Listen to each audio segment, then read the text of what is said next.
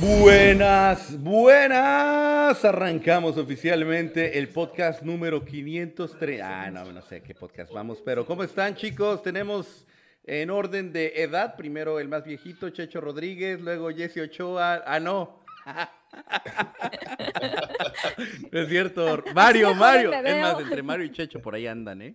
Entre Mario y Checho. Presenta el invitado, presenta el invitado. Entre Mario, Checho y Rodo. Porque ustedes lo pidieron, señores y señores. Tenemos de invitado una vez más a Mario Aguirre. Ya había estado en el podcast una ocasión anterior y por ahí leí sus comentarios que decían que les había gustado la presencia de Mario. es que una vez más nos engalana su presencia como invitado. Jessy Ochoa, bienvenida. ¿eh? muy bien. Y su servidor, Germán Cabello. Muchas gracias a todos los que están.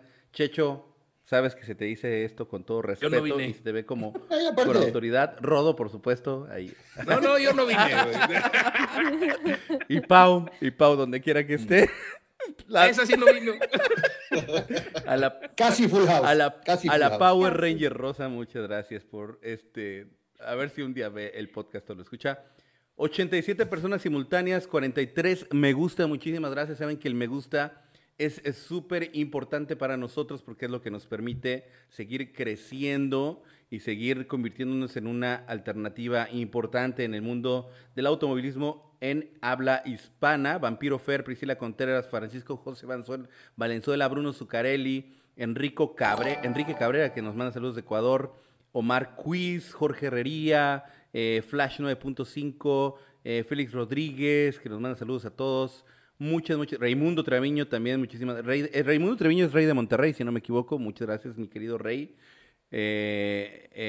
Alberto Martínez. Em, y bueno, muchas gracias de verdad por estar aquí. F1 Remo, Luis Guerra. Y también a la gente que está conectada por Twitch y también por Facebook que dice salúdenme. Tavo Sanma y Daniel Garza de Monterrey, ese de los Garza y Garza, mi querido Rodo. Eh, saludos. saludos. Y antes de comenzar, si me lo permiten, quisiera simplemente eh, hacer un comentario. Seguramente algunos tendrán una visión un poco distinta, pero lo único que les queremos decir es que en Geeks sobre Ruedas se condena la violencia. No hay forma de justificarla, no importa si es en un partido de fútbol o si es en una batalla por un territorio o donde sea, la violencia nunca será aceptada por Geeks o Ruedas. La situación que se vivió este fin de semana es deplorable y se debe de atender y lo primero que debemos de hacer todos es simple y sencillamente negarla, no aceptarla y buscar la paz, como siempre lo hemos dicho. Es lo único que tengo que decir. ¿Alguien quiere decir algo más? Pues creo que me sumo, ¿no? O sea, creo que todos estamos de acuerdo ante los hechos que son completamente condenables y obviamente no los, no los repitamos a ningún tipo de escala, ¿no? Porque violencia hay de muchos tipos, ¿no? Física como la que se vivió, pero también hay violencia verbal, violencia en el mismo chat. O sea, tranquilos, jóvenes, de veras, esto es para convivir, ¿no? Es, ese es la, el mensaje que ojalá nos, nos llegara a todos, ¿no? Ah, una sola cosita nada más. Eh, aceptemos las diferencias de opinión, de sexo, de característica, de, ideología, de, gustos. Aceptemos la diferencia. Somos todos distintos a pesar de que somos todos hermanos. Eh, aceptemos lo que son diferentes, que tengamos la amplitud mental de saber que existe la diferencia, que existe gente que piensa diferente y no por eso lo voy a dejar de invitar a comer a mi casa o, voy a tener una reunión o tomar una cerveza o, ver una carrera juntos. Aceptemos la diferencia y seamos tolerantes. ¿Nos quedamos ahí? Sí es. Pues Hasta ahí llegamos. Entonces... Salvo que alguno más quiera decir algo más. Eh, Mario, Jesse, ¿no?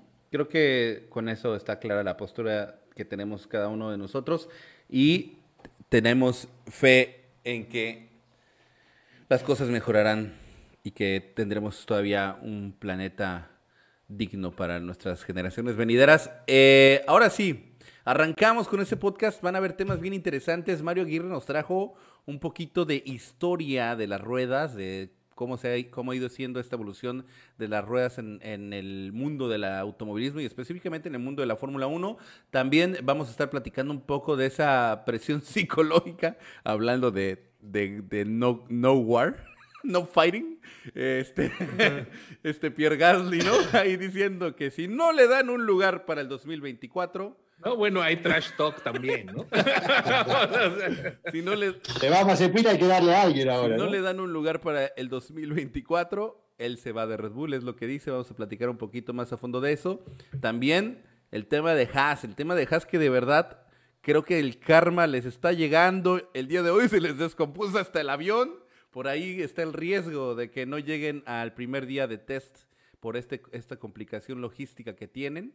Y aparte, eh, bueno, por ahí sale Jim Haas a decir que pues tal vez eh, este Fittipaldi finalmente no sea el piloto que veamos durante la temporada. Sí en la pretemporada, pero no en la temporada. Vamos a profundizar ahí las opciones. Creo que eso es de lo que estaremos hablando el día de hoy. Si hay algo por ahí que se me olvide, recuérdenme, pero creo que esos serían los temas principales. ¿Qué les parece si empezamos con ese tema tan interesante por parte de Mario Aguirre? Que quisiera que Checho ahí también eh, le metiera un poquito de sazón, porque ahí tenemos dos cracks, ¿no? Históricos que nos pueden dar datos bien valiosos. Mi querido Mario, ¿qué preparaste con el tema de las ruedas? Platícanos. Lo- Los están buleando, ¿eh? Sí, sí, dijo viejo van dos veces. pero no Dos importa. veces, güey, anotando. Ya la segunda no fue intencional. Confundió experiencia con años, eso está feo. Pero. Con sabiduría. Sí, claro, tal cual. Bueno, pues eh, Corría el año de mil. Deportes en el recuerdo. ah, bueno, en ¿qué son 72 años de bueno, esta va a ser la temporada 72 de la Fórmula 1. Sí. Solo ha habido nueve proveedores de llantas, Ok. Ah, ok. nada más nueve. En, en 1950 empezamos con, Hacemos, hacemos un, un, una, a ver de cuáles nos acordamos. a ver, Bueno, obviamente, eh, pues obviamente tiene que entrar Pirelli, de ahí nos vamos, ¿no? Eh, Firestone, sí, Dunlop, sí, ah, Goodyear, sí, obvio. Michelin. Michelin, también, Jesse. correcto. Había una que se llamaba Avon, ¿no? Avon. También, sí, la, la perfumada, ¿Cu- Ya ¿Cuántas son? ¿Nueve? nueve. ¿Cooper? No, ese es de marca de carro. No, Cooper Tire, sí, sí, sí existe. Ah, sí, este, ok. mm, de las de las de Japonesa. antaño. ¿El Las más Yokohama? ¿Perdón? ¿Yokohama? Yokohama no. La otra ¿Cómo? japonesa que no tiene nombre japonés. ¿Cómo no es de coreana, no? Sí, pero no creo, esa es más No. reciente, Kumo. No, tampoco está Kumo. ¿Cómo dijo? A ver, Ah, por ahí está creo que una. hasta ahí voy a llegar, ¿eh? ¿Cuántas latinamos? ¿Cinco o seis? A ver, atinaron Avon, Seis. Dunlop, Goodyear, Michelin, ¿qué más? Pirelli, Firestone. Firestone. Pirelli. Pirelli. Creo que faltan Ah, yo dos, sé, yo pues. sé, pero no les voy a decir. ¿Sí ¿Cuál? les digo? Ah, Dale. Ah, ya las, Ah, la- googleaste, güey. No, pues obviamente Engelbert de Bélgica, no se, no se les olvide ese, es muy importante. Hancock. Hancock dice alguien. Creo que, creo que con eso iba a empezar Mario ahí en los 50, ¿no? Porque No. no la ¿Cuál- conozco. eh, cuál- ¿Nos falta cuántos? No. ¿Nos falta una? Dos. Hancock. una. Hancock dice Gary Maker. No, esa no. No. Eh, Continent- ya dijeron ¿No? Continental, ¿verdad? Esa es la otra que falta. No habíamos dicho. falta. Ah, fíjate, Ay, Continental estaba, Continental. estaba fácil. Sí, porque es muy comercial, ¿no? Es muy comercial. Esa es muy comercial. Sí. sí. Falta una, Bridgestone, ¿la dijeron? Bridgestone. Sí, Ah, está, Firestone. Esa es la esa. japonesa. Esa Esa es la faltaba, japonesa que les Bridgestone. decía. Ajá. ¿Cuál? Gracias, gracias Emiliano. Yo no sabía que yo no sabía que Bridgestone era japonesa, güey. Qué interesante. japonesa. Wow. Bridgestone en su momento, pero japonesa. ahora Bridgestone y Firestone era lo mismo, ¿no? O es este. No, Goodyear eh, fue el que absorbió a Firestone, ¿no? No, Bueno, según yo. Bueno, ya no sé, pero mejor. Sigamos, ¿cuál- sigamos con la empezaron, historia. este, Mario? No, no, no, ¿con cuál empezaron? Sí, sí, sí, porque esa sí está. en 1950 empezamos con Firestone, Dunlop, Pirelli y Engelbert. Pirelli fue la mejor. Ok. Ok. Tuvo seis triunfos. O sea, habían cuatro, habían cuatro marcas. Cuatro el primer Ah, año. qué bien. Así me gustaría que fuera hoy en día, ¿eh? La verdad. Por lo menos dos, ¿no? Por lo menos dos así, por, porque de verdad también creo que podría ayudarte a tomar una decisión de mercado, ¿no? Así de, ay, no, pues estas son las que usa Checo Pérez. Ah. Durante la década de los 50 y hasta los 60, pues eran Pirelli, Firestone, Dunlop, Engelberg, Avon y Continental. Por ejemplo, Avon estuvo durante muchos años, pero fueron muy pocos grandes premios. Ok. Nada, más 29, y es la única de todas que nunca tuvo un triunfo. Órale. Ah, ok. Pero, o sea, estaba, pero no lo usaban, en pocas palabras lo que estás diciendo. Estaba ahí Sí, disponible, pero nadie la quería. temporadas desde el 58 hasta el 80 y tantos, y muy pocas carreras. Órale. 29 nada Qué loco, más. ¿no? Eso sí está bien. O sea, Sí. estaba certificada, fíjate, y nadie la, Nadie la usaba. quería. Una de las más emblemáticas de las llantas fue la, la R5 de Dunlop, Ok. que fue, se introdujo en 1958 y, y comandó pues casi todos los Ahí la 60s. están viendo eh, en la para lo- en la, en la pantalla, para los que están viendo la pantalla, es la, la- el neumático de su, todo a la derecha, que tiene un, un dibujo tipo Ah, zigzag. esa es la clasiquísima. Sí, sí, sí. Sí, son las es la primeras, la R5. primera época de las llantas. Están comentando que Firestone es la versión económica de De Bridgestone. Bridgestone. Es que según yo, Bridgestone y Firestone están juntas, o sea, es la misma. Entonces, Bri- Bristol fue el que adquirió a Firestone. Ya. Que actualmente. Firestone es el encargado de, de poner neumáticos Indy. en indicar. Indy. Ok. Ujú. Sí. Y es el sponsor de la categoría más importante. Ok. Dice Daniel Flores, consejo cuando compren neumáticos, esto lo sabía. Fíjense el año de fabricación, creo que hay una estampa en la rueda, yo no me acuerdo dónde, pero dice el año de fabricación, eh, porque tienen solamente cinco años de vida y muchos te las venden baratas porque te están vendiendo perro, ¿Saben, ¿no? ¿Saben por qué me estoy riendo, verdad? Sí, porque alguien tuvo un accidente en una Tengo una- moto. Tengo Sí, caramba. eh, una, una rueda vencida en mi motocicleta y pues fren- no frenó. pero sí frenó, pero con mi codo y mi brazo. Yo la frené. Yo la frené. Sí. Continuamos, continuamos con Eh, el tema A ver, ¿quién de ustedes se acuerda eh, cuándo entraron los slicks por primera vez? Claro, claro que yo lo sé, pero no les voy a decir. Yo lo leí de, de lo que preparaste, pero mi memoria es muy mala. 1960. Decilo, Mario. No, más, más para acá, 65. más. 70. Uy, De 55. muy cerca, muy cerca, caliente. Calienta. muy cerca. Fue en el Gran Premio de España de 1971 cuando Mm. Firestone pone los primeros slicks. Ok. Ok. Cosas curiosas, por ejemplo, este dato no lo, no lo pude verificar, igual el Chacho lo sabe, por ahí lo, lo- lo supe hace un tiempo, con lo, de, con lo poco que duran ahora las llantas. Por ahí, no recuerdo si fue Jim Clark o Jackie Stewart que ganaron cinco carreras con el mismo juego de Sí, llantas. Wow. Creo que Jackie Stewart fue, sí.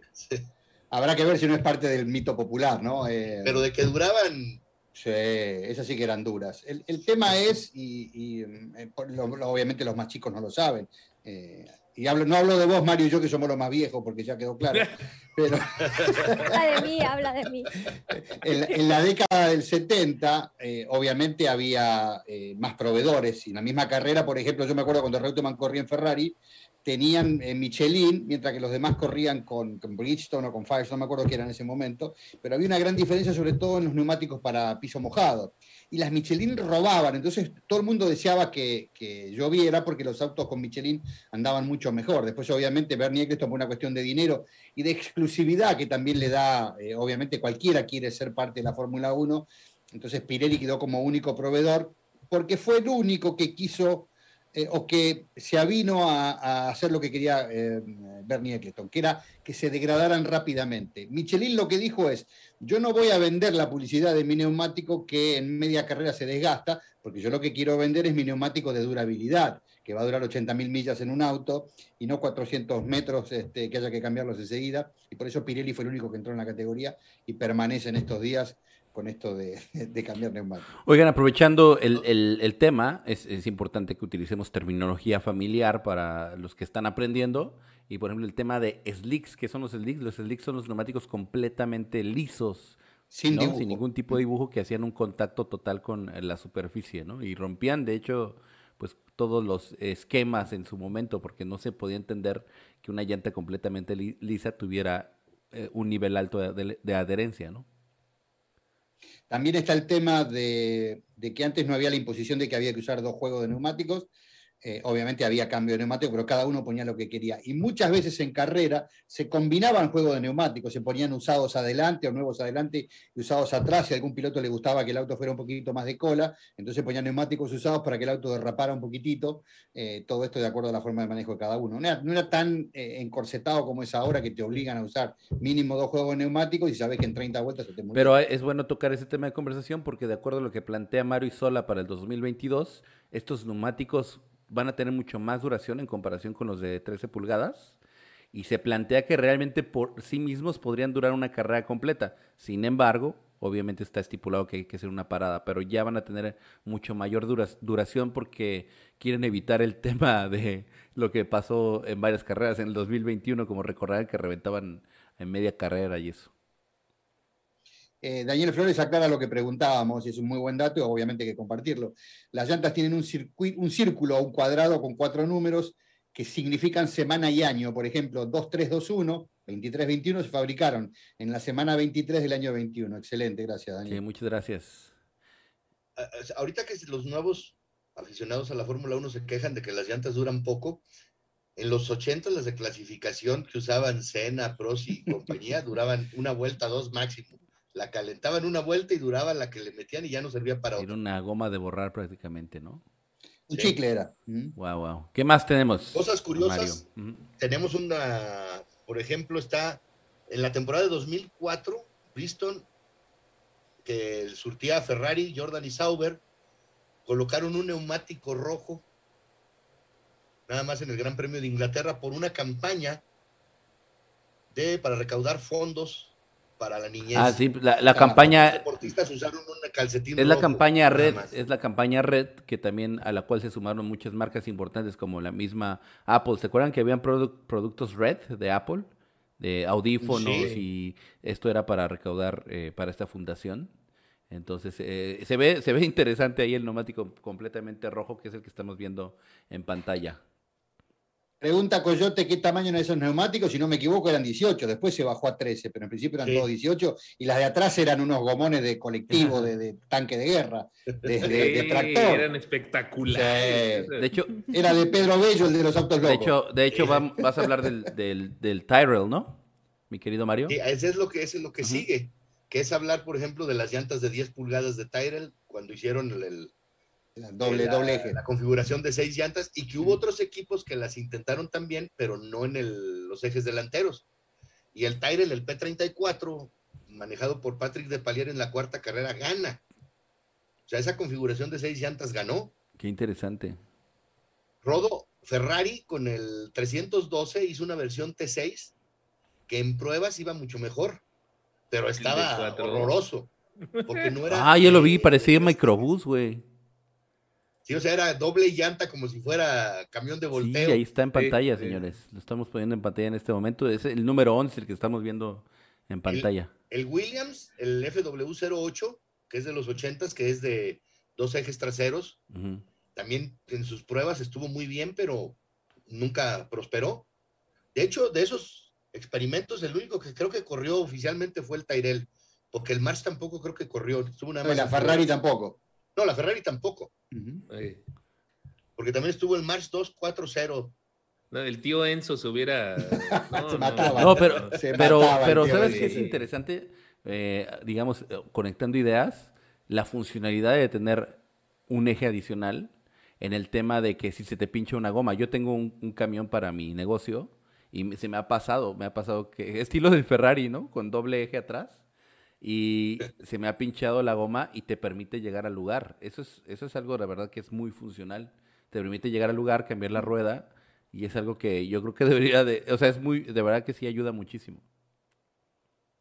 Lo que pasa, dice Diego también que en estos carros de doble llanta el cambio de neumáticos era, te imaginas ahora, ¿no? 40 mecánicos para cambiar. Sí. para que subí lo que no, que bajalo, que me equivoqué, que el gato dejó Ajá, la tuerca, la tuerca, sí, exactamente, le pasó a Botas, sí. sí, con que uno se trabe ya valieron los Oigan, demás. y Para que le hablen por la radio, tienes un set mezclado. Ándale. para la gente que, que está escuchándonos en, en Spotify, pues este, está- platicamos que estamos viendo autos con seis ruedas en, pantalla, con diferentes configuraciones, algunos con eh, dos ruedas en la parte trasera, otros con dos ruedas en la parte delantera y uno con dos ruedas en el mismo eje de la parte trasera. Eso es lo que hemos estado viendo hasta ahora por, por Pero eso era, era imposible cambiar la Ah, eso iba a decir. Esa del eje tienes que sacar uno, luego Sí. la otra. O sea, Práctico no es. Para cambiarlas. Yo, yo creo que apostabas a que te duraran toda la carrera, ¿no? O sea, esas ni las tocabas. claro, Mm. claro. Lo que pasa es que a lo mejor utilizaban la configuración que usan los tractores y los trailers, que salen las dos juntas. Ah, ok. Ah, ok. Ok. Llantas soldadas. Exacto. Hablo del rim, ¿no? Del, del Qué soldados o atornillados juntos. Oye, por ahí. po- No, no directamente Pero ¿y se sobre la poncha masa, una y luego Tienes que esa- cambiar las dos. las cua- Ajá, las dos. Con el límite presupuestario no daría ahora, Jessy. Las parchas, ¿no? En la siguiente carrera. El tipo inflando en el. sentado inflando. a la- Oye, y es- Y bueno, pues para Ajá. cerrar un poco con la historia esta de las llantas, a menos que tengan por ahí alguna otra anécdota o algo, eh, sería que la, la marca más exitosa. exitosa ha sido Goodyear, Goodyear. con 368 victorias en 493 grandes Qué premios. buen porcentaje, güey. Goodyear. más. Creo que nunca le tocó ser exclusivo o un ratito muy corto, no como ahorita Pirelli, que tiene desde cuándo, desde el 2008, Siendo exclusivo, sí. Algo así, sí, sí, sí, que ya es. ya tiene un rato y todas las victorias son para Pirelli. Claro, eso ya. y es el segundo más ganador con 258 grandes premios de 417. Luego por ahí siguen ya con Bryce Brixton con 275, Michelin 102, Dunlop 83 de la época vieja, Sí. eh, Avon es el más jodido. 12 de Engelberg y las 10 de Koenig. Cero. Oigan, Eh, creo que Hulkenberg, Hulkenberg corría con a, Avon. a- oye, a Avon le fue tan mal que terminó siendo este una red Vendiendo- piramidal de, de maquillaje. Vendiendo crema. sí. Es más. Qué interesante. Aplausos a Mario. este. Ujú. Bravo, Mario. Aplausos. aplausos. Ahora, Gracias, Una, gracias. una pregunta que tiene que ver con pits. ¿A partir de qué años, a ver si saben, yo, yo no sé, ¿eh? o sea, no es que yo sepa y les esté haciendo examen, ¿a partir de qué año se dejó de cambiar el combustible en los pits? eso tiene poco tiempo, ¿no? Es en este siglo.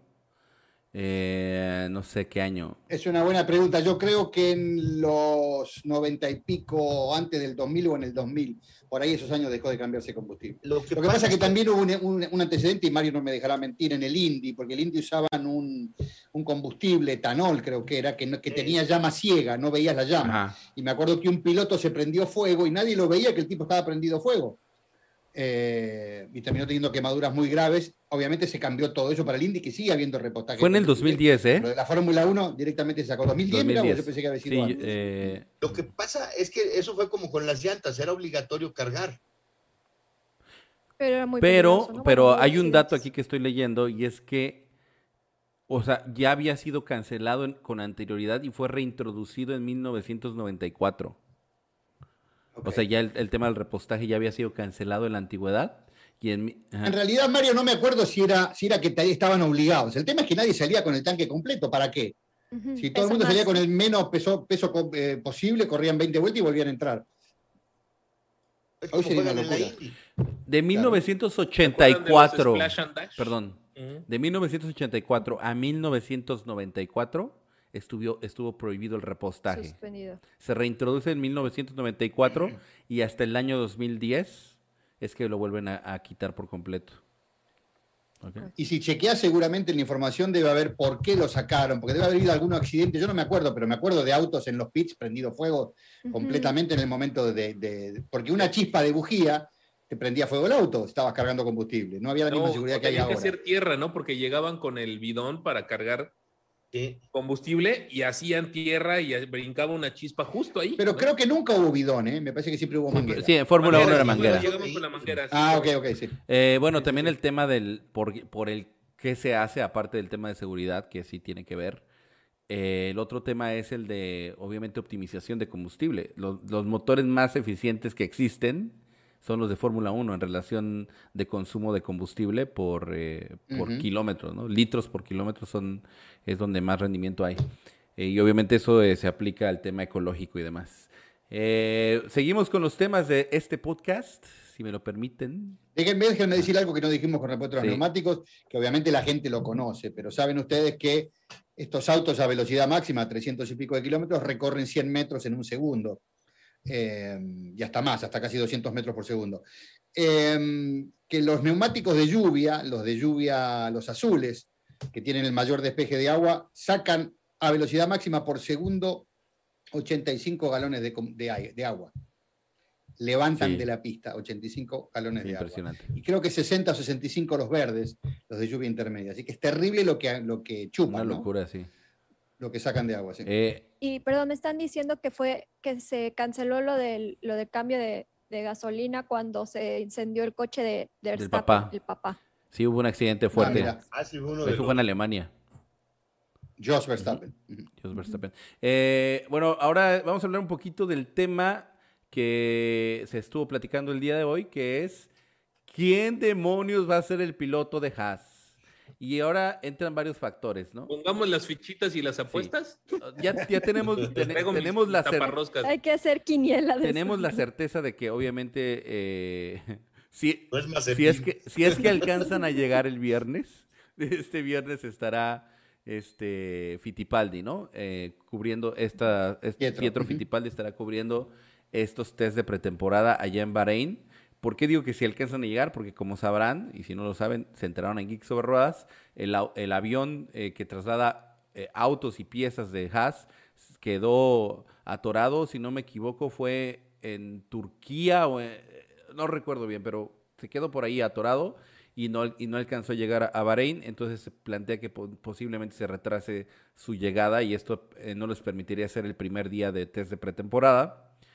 Entonces, eh, Jim Haas dio declaraciones donde daba a entender que sí, está- va a estar Fittipaldi, pero no aspiran a que él sea el piloto eh, para la temporada 2022. Dice él que están buscando un piloto con más experiencia. ¿Qui- Con más experiencia. ¿Y dinero? No, no, no. Ah, eso iba a decir. Experiencia. Ah, ok. Checho. Checho. Experiencia. Un veterano quiere, díganlo con todas las palabras, no tengan miedo. Un veterano bien patrocinado. Sí, que tenga mucho guita, mucha plata. Parece que Pietro Fittipaldi va a manejar de Turquía a Bahrein. Suenan los nombres de Hulkenberg, eh, Ese ya está muerto. Giovinazzi. Bueno, esos serían, digamos, los principales contendientes, eh, Giovinazzi y Hulkenberg.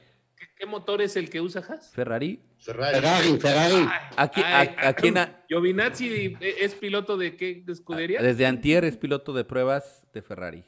Bueno, era de Ferrari, pero siempre ha estado en la estructura Pero de si es por experiencia, pues no es como que él tenga tanta, ¿no? Bueno, sí tiene experiencia. Tiene Bueno, pero no va a desafinar en este auto. O ¿eh? sea, Un pecho frío con un auto que es medio frescón. hay algunos que candidatearon al mexicano Patricio Howard y no sé qué cosas, pero No, no tiene ni los Ah, puntos que no de se meta. No tiene tanta suerte, Germán. yo No, pero aparte si entra, si entra en el 2022 perdemos todo. sí, no, bueno, no, ahí no gano es. yo, ahí gano yo, sin duda. Vos dijiste No, 22. no dije Dijiste 22, pero 20. dije antes del Dijo 2024. antes del 24. Ah, qué fácil lo Sí. tuyo, sí. Giovinazzi es la opción que desde mi punto de vista suena más eh, lógica por si- Sí. el simple hecho de que lo hayan anunciado hace dos días como piloto de pruebas. ¿Quién es? No lo conozco. ¿Qui- ¿Quién es Giovinazzi? ¿Perdón? Está, corriendo ahorita con Dragon Penske en la Fórmula E. y que. Y es el peor piloto de la Fórmula E. y- oye, y por ahí. ¿En serio? No, no, no. Está en último Por lugar. ahí salió eh, una cláusula donde dice que, a pesar de que el contrato de Dragon Penske es por, creo que por cuatro años, no tienen una cláusula de opción de salida. Así es Salida. que no habría ningún problema. Además que sabemos que los contratos en la Fórmula 1 son para pasárselos por ahí con el triunfo. Romperse. Eso iba a decir. Eh, tengo, un, tengo un gringo amigo que dice, una frase que me encanta, que dice, los contratos son tan buenos como la gente que los firma. Mm, esa es lección de vida. Es muy buena, buena frase esa. Eh, lo que quiero decir es, pobre Giovinazzi, no le hemos pegado tanto, yo no sé si merecerlo o no, sin merecerlo, pero debe ser el piloto que peor prensa tiene eh, dentro de todos los que han pasado por la Fórmula 1 en algún, en algún momento. Sí. O sea, Sí, no sé si será la gente de prensa, pero hay que echarlo. Es que ser Defa- protegido de, del cabanino rampante no es fácil. Pero, pero, pero Charles Leclerc también es súper Sí. protegido. Charles Leclerc tiene mucha Pero mejor ya prensa. está ahí. Pero exacto, Pues es, la, es el de relaciones públicas. Sus agentes Sí. de relaciones públicas es pésimo, ¿no? Pues sí. Parece que sí. Ok. ¿De Para quién mí de que es la mujer. Para mí que es la mujer de él que no quiere que se dé a conocer. Oye, Por ahí nos pregunta Gegodi, ¿no podría Haas voltear por un candidato en las otras categorías? Pues de hecho, uno de los que se manejaba era Piastri, También. ¿no? que por merecimientos pudiera ser perfectamente candidateable. Y pues es un apoyo de Alpine, ¿no? O sea, es piloto de, que está en la infraestructura de Alpine. Y pues bueno, si a alguien le interesa foguear a pilotos, yo creo que Alpine es una, es una opción. Eh, pero pues no, aquí Haas lo que necesita es dinero. A ver, ahí meter a alguien que sea un prospecto real de manejo, si no es Schumacher, Nick, ¿no sería crucificarlo y cortarle las carreras por estar un rato en la Fórmula 1? Mm, Otra vez, ¿Cuán- otra vez. Mario, ¿cuántos pilotos hay que pusieron un montón de plata para subirse a un, a un Marussia? Por eso, a lo que voy es, eh, el, el Marussia y el, eh, ¿cuál era el otro? El Caterham, Sí. también tuvieron pilotos El Caterham, que era el jamón del sándwich. reales, no nada más dinero, y los crucificaron. Bueno, pero alguien tiene que perder. Vuelvo a lo mismo. Tres segundos de la punta sigue siendo un auto muy divertido de manejar. El problema Sí. es que saben que no van a ganar. Bueno, eh, ahora no sé si están tan seguros que No, ahora van a están ganar. 100% seguros después de toda la lana que se les fue.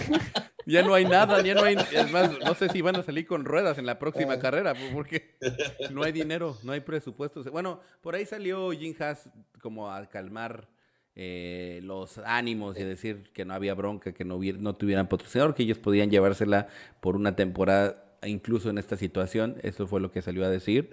Pero, no, definitivamente, Rodo hace rato que hablaba de, de experiencia. Ya saben el camino de dar por perdida las temporadas.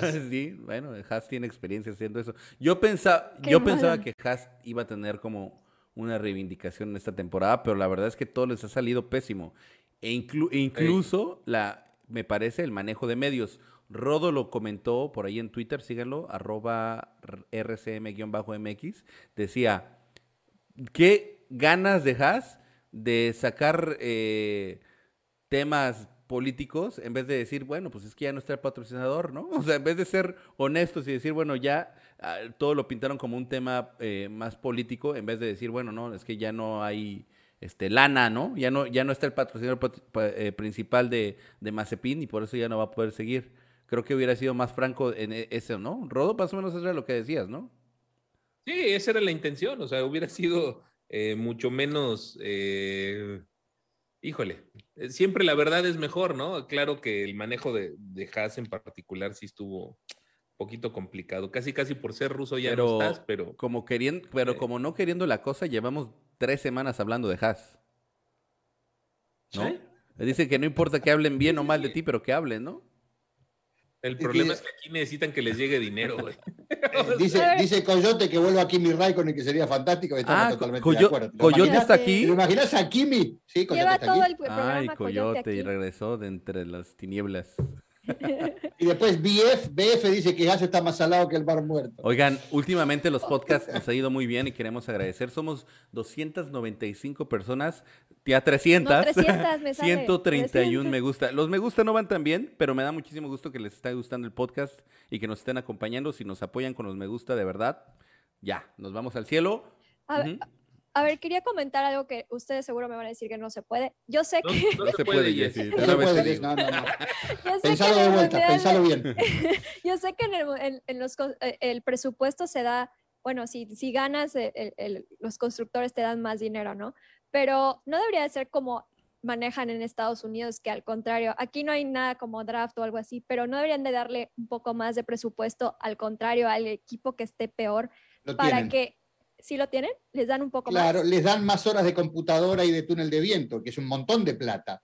Entonces, Ah, ok. el equipo que peor ande durante el año tiene más chance de pasar más horas en el túnel de viento y de usar las computadoras de fluido y todo eso para, el- para el manejo de- Digamos que reciben beneficios en especie más que- adicionales. sí. Más que económicos. Es como Ah, los bueno. tokens que tenían antes también. Y pueden desarrollar algunas cuestiones que ya los equipos de arriba no pueden. Obviamente el Ah, motor no, más allá de la fiabilidad, que es lo único que pueden tocar.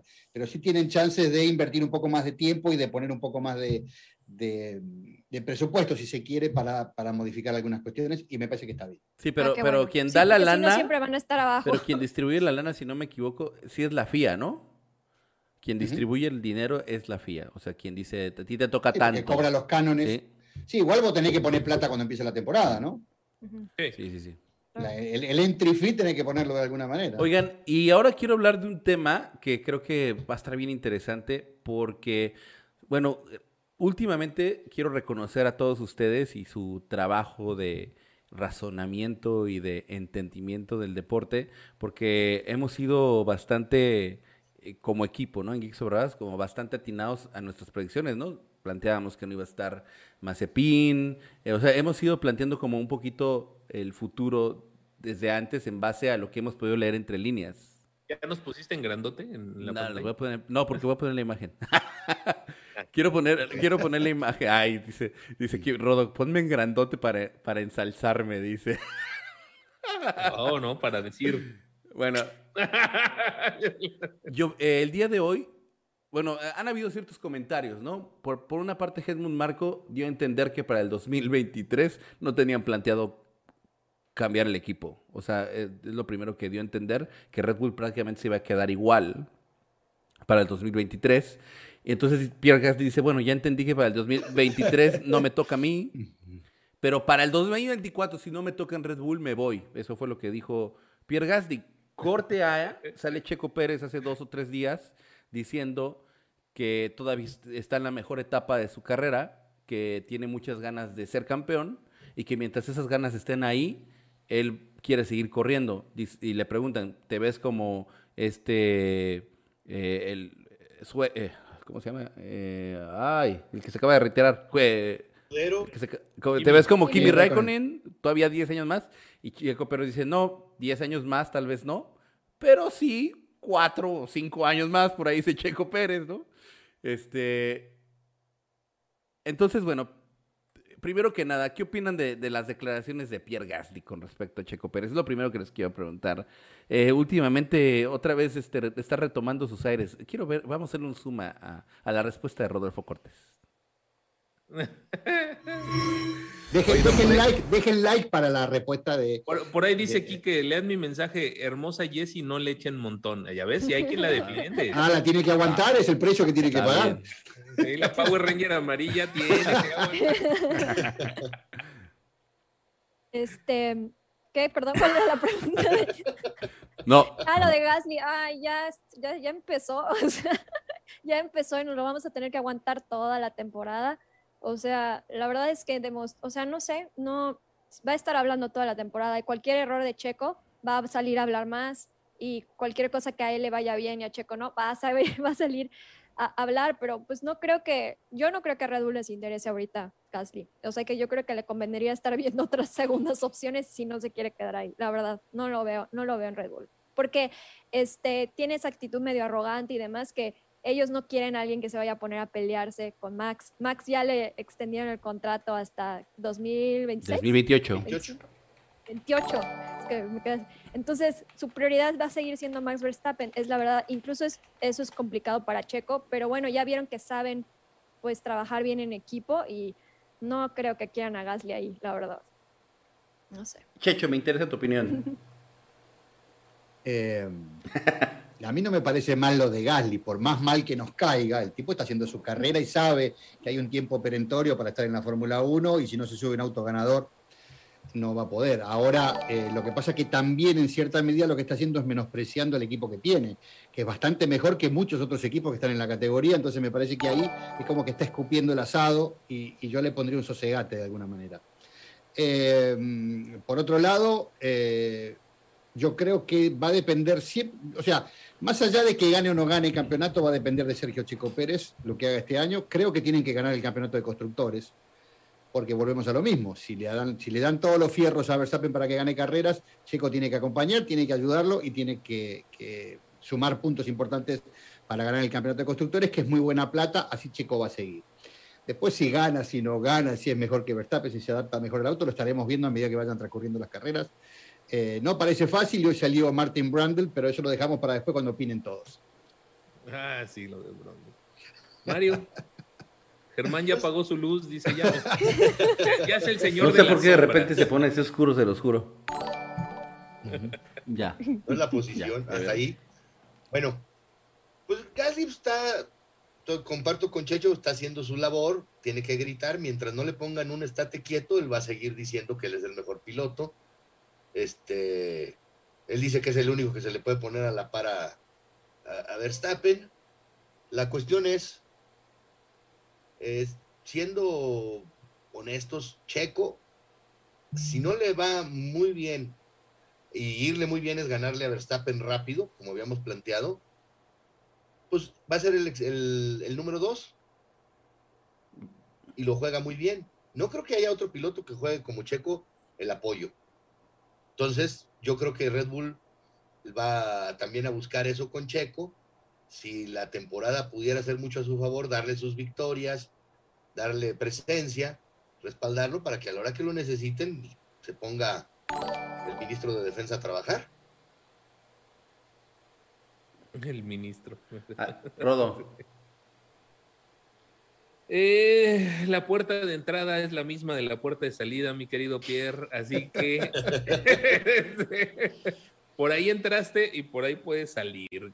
O sea, si, si Helmut le dijera, bueno, sí, tienes razón, ahí está Haas, si te quieres ir, ¿no? A lo mejor ahí, ahí, ahí se, se pueden ensalzar tus cualidades y puedes hacer de ese auto ganador. Créeme que todo mundo te va a admirar si eso es lo que quieres, ¿no? Eh, ya este es un complejo de inferioridad impresionante a mi punto de vista. O sea, ya, ya está demostrando complejos más que, que otra cosa el buen Pierre. Y pues la verdad, no le van a dar la oportunidad en Red Bull, por más que le diga, ya está bien claro, ya se lo hubieran dado. Bueno, por ahí hoy, por ahí hoy tuvo unas declaraciones también Martin eh, que ha tenido eh, expiloto de la Fórmula 1 con nueve podios, nunca tuvo una Comenta nunca, Sky, nunca tuvo una, una, victoria, pero salió a decir por ahí que eh, Checo Pérez no tiene nivel ni de Max Verstappen ni tampoco de Lewis Hamilton.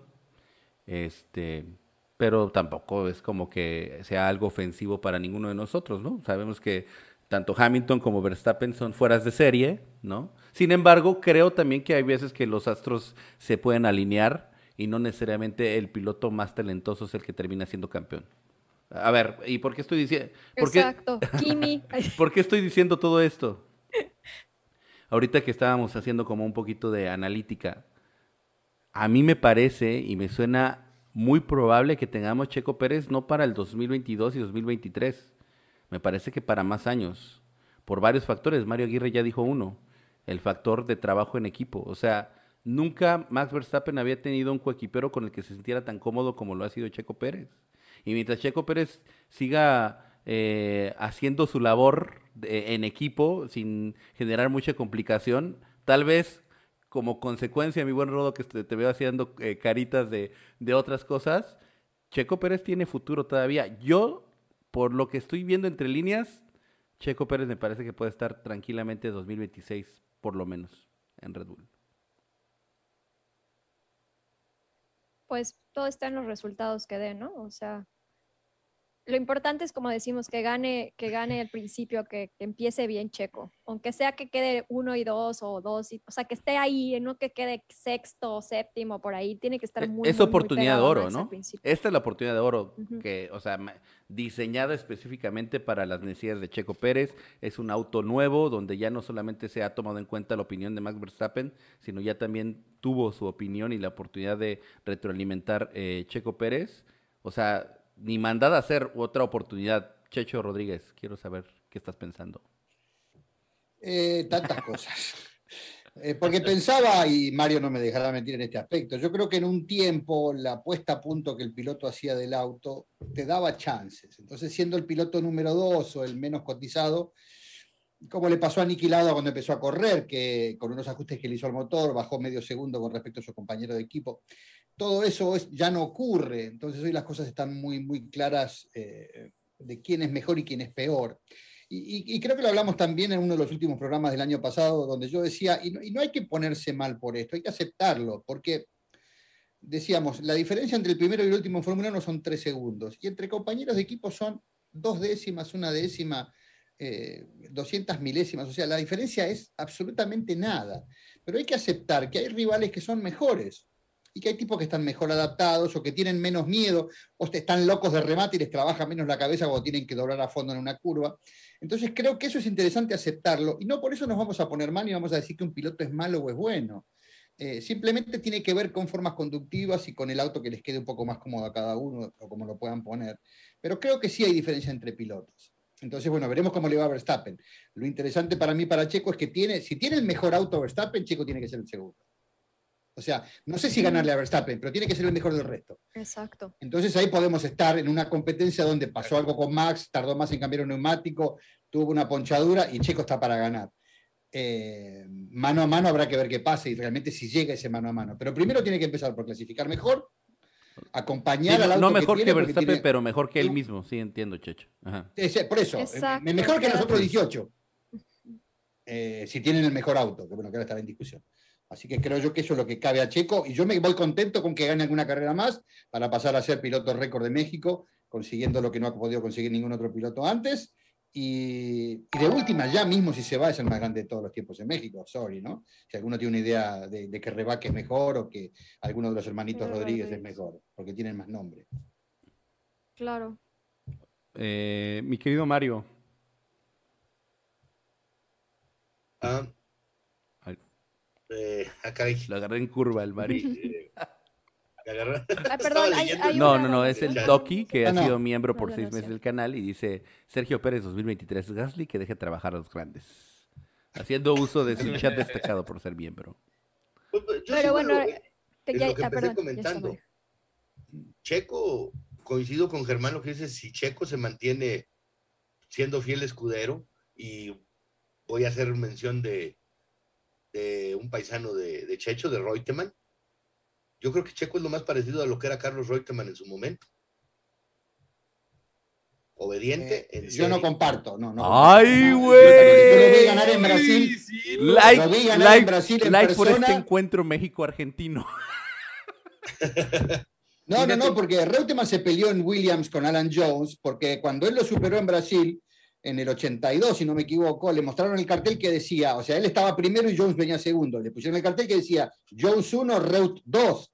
Y Reutemann dijo, mandó a volar. tomá de acá, y ganó la carrera de punta a punta. Después yo estuve en los boxes con él, estaba sentado arriba de una pila de neumático, con una cara que se lo llevaba el diablo, porque sabía que era la sentencia de muerte de su carrera, y fue la sentencia de muerte del, campeonato de ese año, que lo perdió con Nelson Piqué por cuatro puntos, porque Sí. dice que en Las Vegas se le rompió el cable de la acele- del embrague, cuando usaban embrague todavía, y algunos dicen que encontraron un choripán metido en el caño de escape del auto, o sea que lo mandaron al bombo, porque era, era preferible para el equipo de, de- de Williams, de Frank Williams, un piloto obediente que dejar de manifiesto que un tipo podía ser campeón desobedeciendo al equipo, y por eso lo tiraron para atrás. Pero me parece que Reutemann, si algo que no fue, fue Estoy obediente. escuchando un pájaro Yo, carpintero. yo te pondría otro piloto para. Bueno, pero ahorita que me toque, perdóname. No, Rodo, dale, es que escuché un pájaro carpintero. No, no, no, Mario estaba haciendo su comentario. No, no, no, que sí, sí recuerdo ese incidente, pero yo lo estaba pensando más en el tiempo de Ferrari. Pero ¿con quién corrió en Ferrari? De compañero. Ay, ahorita se me va. Estuvo Gilles Villeneuve Con Villeneuve. en algún punto, y estuvo con alguien más, no me acuerdo quién más estuvo. Con Scheckter.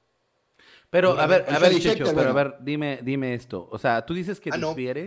y nos diste este ejemplo donde Reutemann prácticamente le hicieron un boicot y no pudo ser campeón. Eh, No, no, no, pero por no no, obedecer. no. solamente Porque por- no él no quiso obedecer una carrera. Una le dijeron, carrera. tenés que entregar de vuelta carrera. la posición. Una carrera fue lo que pasó. Sí. Eh, La pregunta es, me estás diciendo que eh, le- Botas no, no, no, me- no sí, juega. no, no, Bottas sí también tuvo sus momentos, pero estoy hablando ahorita de Checo Pérez. Checo. Pérez va a haber un momento, no sé si se le vaya a dar la situación, que va a tener que desobedecer si es que quiere aspirar a algo. Pero se tiene Va a que poner en terminar esa con, posición va a terminar primero. con un choripán en el escape, Checho. Eh, no hace falta, no hace falta ahora porque desde la pared de los pits te mueven un servo y se te fue el auto al co... Exacto, Entonces, te tardan eh, cuatro segundos más en cambiar las llantas y ya fue. o sea, Checo, uh, stop the car, stop O the no, car, pero me Checo. refiero- Seriously? Perditar y dejar, exacto. bueno. Leave me alone, va a decir Checo, leave me alone. creo que lo único que podría asp- aspirar Checo e- es a que cometa errores Verstappen o, o no sé, en pits cuando esté Verstappen y al aprovecharse, porque si está adelante de Max y Max atrás, le van a decir, este, el de atrás es más rápido, Max es más fast, más rápido que tú, o sea, cosas así. No va a ser en la primera carrera ni en la segunda. Dice, Max is faster than you. No, yo le estoy ganando. Y en el botón, ahora sí. no, pero aparte hay una frase mejor que esa que te dicen, eh, Checo, eh, Verstappen is in a different strategy than you. Ah, también, sí es cierto. Y seguramente van a salir con neumáticos distintos, entonces no, no, no tienen la chance de que la comparación sea absoluta. Mismo coche, mismo neumático, mismo momento, mismo desgaste, porque por ahí hay, hay chicos acá diferencia. Pero si a uno sale con rojo y otro con amarillo, ¿qué le vas a decir? No lo dejé pasar. no, no, no. Eh, todo, todo tiene su manejo. Y yo pregunto, y vuelvo, y voy a ser maldito en este caso, y me disculpan todos los mexicanos por ser tan eh, eh, terráqueo, si se quiere, tan terrenal. ¿Qué le conviene más a Red Bull? Piensen globalmente, negocio, Europa, Austria, Holanda. Venta de refrescos. Que gane, que gane el tipo que trae Heineken en la categoría o que traiga Checo Pérez, que tiene Telcel. No, no, no, teléfono en Alemania. o sea, como tú, pero es que tu, postura, tu postura es, es totalmente tendenciosa y estás buscando una respuesta porque Checo Pérez representa la venta de refrescos, porque son bebidas energéticas, en toda Latinoamérica. ¿En dónde? los números de, Red Bull, y te lo puedo comprobar con data, se han incrementado en venta de latas, que ese es el negocio principal de Red Bull, de eso vive. Eh, se han incrementado en Latinoamérica radicalmente. O sea que, aunque tal vez no traiga una cervecera, ¿no? Checo Pérez no, trae, no está trayendo la corona a patrocinar la Fórmula 1, sí está haciendo que su equipo venda más latas de refresco. Y tan es así que también todo lo que es merchandise de Red Bull se está vendiendo como pan caliente. Pregúntale a Rodo si podía conseguir hace dos o tres Pero yo te pregunto. Estaba todo agotado. Pero es una comparativa, Germán. Yo te pregunto a vos, ¿qué conviene más? que se venda Red Bull en Europa o Red Bull en México? ¿Cuál es el mercado más apetecible? ¿Que se venda Red Bull en Oriente o que se venda en, México? Pero es, Latinoamérica, es habla hispana. ¿Cuántos, ajá, cuántos mexicanos no hay en Estados Unidos también? ¿no? Sí, claro, hay como 40 millones, pero digo, conocerán ellos los números que están haciendo. ¿Por qué lo echaron de Aston Martin? Y ah. lo pusieron a Sebastián. Ah, bueno, pues porque ahí sí convenía más tener un ah, piloto alemán. Pero ahí no vendía con un motor alemán. No, pero vendían autos. Pero era preferible vender autos en Alemania o venderlos en, México. Ah, claro, los autos totalmente en Alemania. Pero, pero aquí es una empresa de Red Bull, de, energética, no, no de autos. Y, los mexicanos, si algo son, es que es, el, número uno de consumidor de bebidas carbonatadas en el mundo, Checho.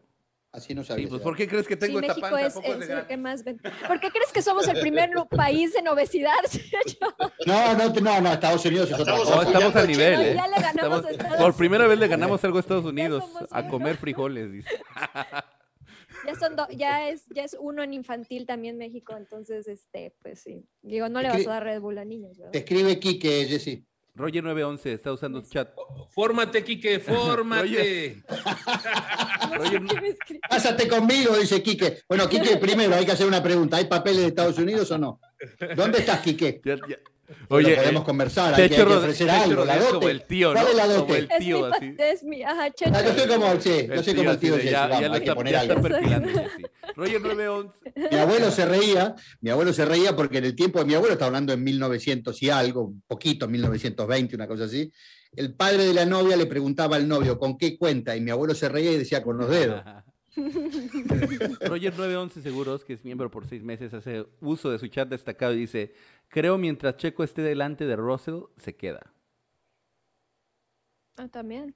O sea, se nos está olvidando que no solo es competir contra Verstappen, están ahí. No, ojalá, no, ojalá, a ver, espérate. Ojalá pueda competir contra Verstappen más bien, ¿no? Eso sería formidable. Ya lo demás sería lo de menos. Si pudiera ponerse el tú por tú contra Verstappen, que ya sabemos que Helmut Marko ha dicho, no hay piloto que se le pueda poner dos décimas, ¿no? De, de Max Verstappen, no existe el piloto. O sea, si eso pudiera suceder, sería algo fuera de este mundo. Eh, pero, pero entiendo el punto de Checho, ¿eh? Checho, sí entiendo tu, tu, tu, tu tu punto de vista en el tema de que al final de cuentas Max Verstappen es un piloto europeo, o sea, y pesa más un piloto europeo y, seguirá siendo así creo que por mucho tiempo más en la Fórmula 1, a pesar de que la Fórmula 1 sea americana, el ser europeo es un plus, ¿no? Y aparte tiene el apoyo, o sea, cuando vos te pones a pensar contra qué compite Checo Pérez, porque yo te podría decir, bueno, mira, está en, está en un está, Sainz y Leclerc. Si bien Leclerc es el elegido, Ferrari dice, pero ojo, porque Sainz le pintó la cara cada vez que pudo. Entonces, si vos me decís, bueno, mira, Checo en las primeras cuatro carreras hizo los mismos tiempos, le ganó en clasificación y de las cuatro carreras ganó una y Verstappen ganó otra. Entonces vos decís, bueno, estamos hablando de que están en la misma condición. Entonces puede que se dé que vos puedas pero si encima es el elegido y al que siempre le van a dar la prebenda, le van a dar el mejor auto y lo van a ayudar en la medida que puedan, aunque tengan que sacrificar al otro piloto, eso es una bolsa muy pesada de llevar. Por eso digo, conformémonos, busquemos un, terreno intermedio donde podamos decir, bueno, me contento con que gane alguna carrera este año de vuelta y que sea el segundo en el campeonato. Para mí eso es la saca del estadio, absolutamente eh, impagable. Después, si puede ser campeón del mundo, obviamente vamos a estar luchando para que sea campeón del mundo y apoyándolo todo lo que podamos. No parece una tarea fácil, porque aparte tiene eh, también a Hamilton. Y una cosa que no hablamos, que yo lo leí esta semana por algún lado, eh, no sé si este tema está agotado, quieren seguir un poquito más, pero eh, cuando hablaban de los tiempos que hubo en la primera sesión en Barcelona, de esta, de esta pretemporada, decían que el mejor tiempo lo hizo Hamilton, o que lo hizo Russell, o que lo hizo McLaren. El mejor tiempo lo hizo Red Bull con neumáticos más duros. Ah, claro, Entonces, en la comparativa, claro, en la comparativa, Verstappen y Pérez hicieron los mejores tiempos. Y me parece que estuvieron guardando lo que vamos a ver esta semana. Todos. Cierto. Todos están guardando, ¿no? Yo creo. Va a estar muy interesante. Así es. Pero yo creo que a Red Bull le conviene también a lo mejor justo en la posición en la que están Verstappen de campeón y Checo de segundo, que también incrementó todas las ventas de Red Bull en América. y, y, copas los dos mundos, copas lo mejor de Europa y lo mejor de Latinoamérica. Exacto. Ahí puede haber un escenario de posible campeonato para Checo, estaba maquinando ahorita, que Checo esté ahí pegado a Verstappen y a Hamilton y el pleito que es personal ya de Hamilton y, y Verstappen. y Verstappen se den dos, tres veces y Checo las aproveche. Pero volvemos a lo mismo que dice Chicho desde el principio, tiene que estar ahí desde la... Híjole, es que yo ya lo he dicho, ¿no? Me, gusta soñar, pero ya, ya poner a Checo Pérez de campeón es una locura, es algo así como...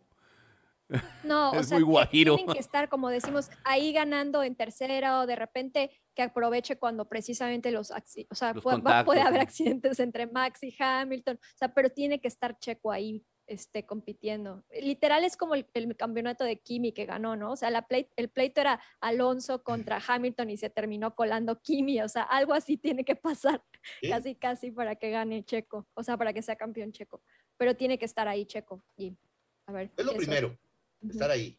Ya está en el carro que le puede dar posibilidades. Ahora tiene que manejarlo y ponerlo más adelante del año pasado. Y también no se nos olvide que es un año nuevo, nuevas reglas, y puede ser que haya cuatro equipos peleando y que estén todos ahí. Entonces, que una, una carrera la gane Max, el otro la gane Norris, otra la gane Leclerc, otra la gane Hamilton, o sea, y entonces es pelea de todos. Entonces la regularidad empieza a tener mucha, Exacto.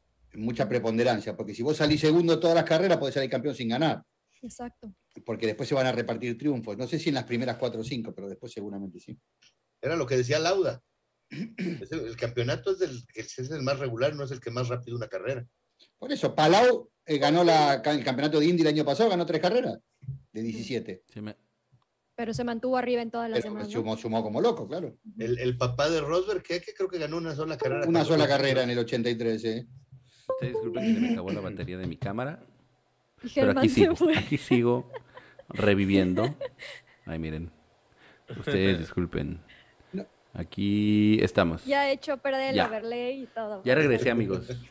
Oye, ya, salió toda la fila de pretendientes de Jesse, ya ven, les dije, fórmense. no, no, no, no. ¿Hay algún otro tema que queramos tocar antes de terminar este hermoso podcast? Sí. Eh, Saben ustedes que me están pidiendo a los equipos que aumenten el peso mínimo eh, imponible, digamos, ¿no? Ah, porque están más pesados. Están más pesados que, sí. Excepto Haas, creo, ¿no? Eh, Alfa. No, Alfa, el Alfa. No, Alfa Romeo. Sí, pero hay un problema. Pero hay un Romeo. problema con Alfa Romeo, con el, con el tema del porpoising ahora en las prácticas, rompieron el piso, generaron mucho daño, entonces tuvieron que ponerle otra capa de fibra de carbono eh, y el tungsteno que lleva esas barras y todo para que el auto no rompa o no sufra esto de, de romper el piso cuando tiene el porpoising y se fue arriba en el quilaje y así inclusive todo estaría dentro del límite de los 795 95. kilos, pero están, parece que Mercedes está pasado en 10 o 15 kilos, así que eh, tocará subirlo a 800, es lo que están pretendiendo, subir a 800 kilos, porque aparte, dice eh, Ross Brown, con bastante criterio, que ellos pensaban que estos autos iban a ser 3 segundos más lentos que los del año pasado. Y resulta que ya estamos en los mismos tiempos, con lo cual quiere que sean más pesados justamente para poder eh, frenarlos un poquitito, porque Y entonces echemos a perder los buenos diseños que lograron tener mejor. Eh, nah, qué, qué injusto, ¿no? No, pero es que la mayoría están sobre el peso. Red Bull también Claro. está pasado. La mayoría, pero hay dos que no. ¿Cuáles son? ¿Y, y por qué? ¿Y por qué les vas a. Es Ferrari, ¿verdad? ¿Mandé? Ferrari también está pasado. También está Sí, Red Bull. Ferrari está pasado. Creo sí. que es Alfa Romeo y Alfa Tauri, no sé. No, McLaren, según yo es McLaren. Ah, McLaren. Sí, pero McLaren lo está, está haciendo investigando, le pusieron un ojo encima porque parece que el diseño tiene, tiene sus puntos de desacuerdo. Entonces lo están investigando hasta, la- hasta el último tornillo porque hay cosas que no le cierran de, de la cuestión aerodinámica y de los grises del, del, eh, reglamento. Así que lo están escrutinizando bastante importantemente. Así es. Hoy, Sí, Pues- por ahí nos manda Alberto Martínez su chat destacado de Es Geek desde hace siete meses. Muchas gracias, eh, mi querido Alberto, gracias. Dice, Checo tiene que ser muy constante para poder pelear arriba. Gran trabajo, muchachos. Todos Muchas unos gracias. Ya ves, ya ves. Para Alberto. Gracias, Alberto. Alberto. Oigan, eh, rápido, recuerden que este 10, 11 y 12 de marzo del 2022 tenemos los tests de pretemporada en Bahrein y como el año pasado también lo hicimos, nos los vamos a echar de pie a pie, de pie a pa. Ya me dijo Jessie Ochoa que contamos con ella los tres días, las nueve horas de cada día. Gracias. No, yo no Gracias, Jessie Ochoa, por ese compromiso. Gracias, Jessy, por cubrirnos a todos. Vamos. Y también me dijo Pau, también me dijo Pau que podemos contar con ella.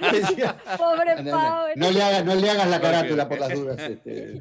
Este, a ver, lo- lo- No, sí, pero no, no Por las favor, nueve les voy a dar los horarios de México para no hacerme bolas y ustedes ajustenlos a su horario de su lugar local, por favor. Eh, de todas formas, me voy a hacer un documentito bonito visual para ponerlo en diferentes redes sociales, en eh, arroba Geeks en Instagram, en Twitter. Ahí vamos a poner una imagen con todos los horarios, pero eh, con sus diferentes países. Pero mientras tanto, el 10 de marzo, de la 1 de la mañana a las 10 de la mañana, sería, ese será el día 1. Ese sería el, día 1 de los test, horario de México. El 11 de marzo, de la 1 de la mañana a las 10 de la mañana, y el 12 de marzo, lo mismo. Así es que ya saben, de la 1 a las 10 de la mañana, usted puede despertarse, tomarse su lechita y después prender su celular y vamos a estar ahí narrando. No importa la hora de la noche, estaremos cubriendo y le estaremos dando toda la información conforme vaya presentándose. Realmente, obviamente, no es un tema de narrar porque no hay mucho que narrar. Más bien vamos a estar ahí platicando con ustedes y pasándoles los tiempos, ¿no? Eso es lo que vamos a estar haciendo, dándoles todos los pormenores relacionados con estos test de Marín, que van a ser interesantes porque nos van a permitir ahora sí saber realmente qué tan cerca o lejos están estos autos de los del año pasado, porque obviamente ya van a estar aspirando a meter mejores tiempos y todo. Adelante, Checho. No, no, que eh, dice Luis Rodríguez, suponemos que sí lo pasan en No, Fórmula sí. 1 TV, lo pasan en Fórmula 1 TV, pero sin audio lo pasan, así que Así que el audio somos saben lo que nosotros. tienen que hacer. La narración seremos nosotros. Somos la voz de Fórmula 1 Seremos TV. la voz, la Vamos voz que no oficial. La voz La de voz no Fórmula 1 oficial de TV. F1 TV y estaremos acompañándonos ustedes, así es que ya saben, si no se han suscrito por alguna extraña razón, suscríbanse, denle clic en la campanita para que les lleguen toda la cobertura de estos test de pretemporada y ya después de este fin de semana, el siguiente ya tenemos carrera, ¿verdad? Y aparte Sí. este fin de 20. semana tenemos estreno de Drive to Survive, que ya por ahí me pasaron que va a ser una porquería, pero bueno, hay que verlo. Eh, Ya spoiler, me, ya me spoiler. pasaron unos spoilers. Es el, el jueves, El ¿no? El 11. 11. No, el, El domingo, ¿no? el sábado, el, el viernes del 11.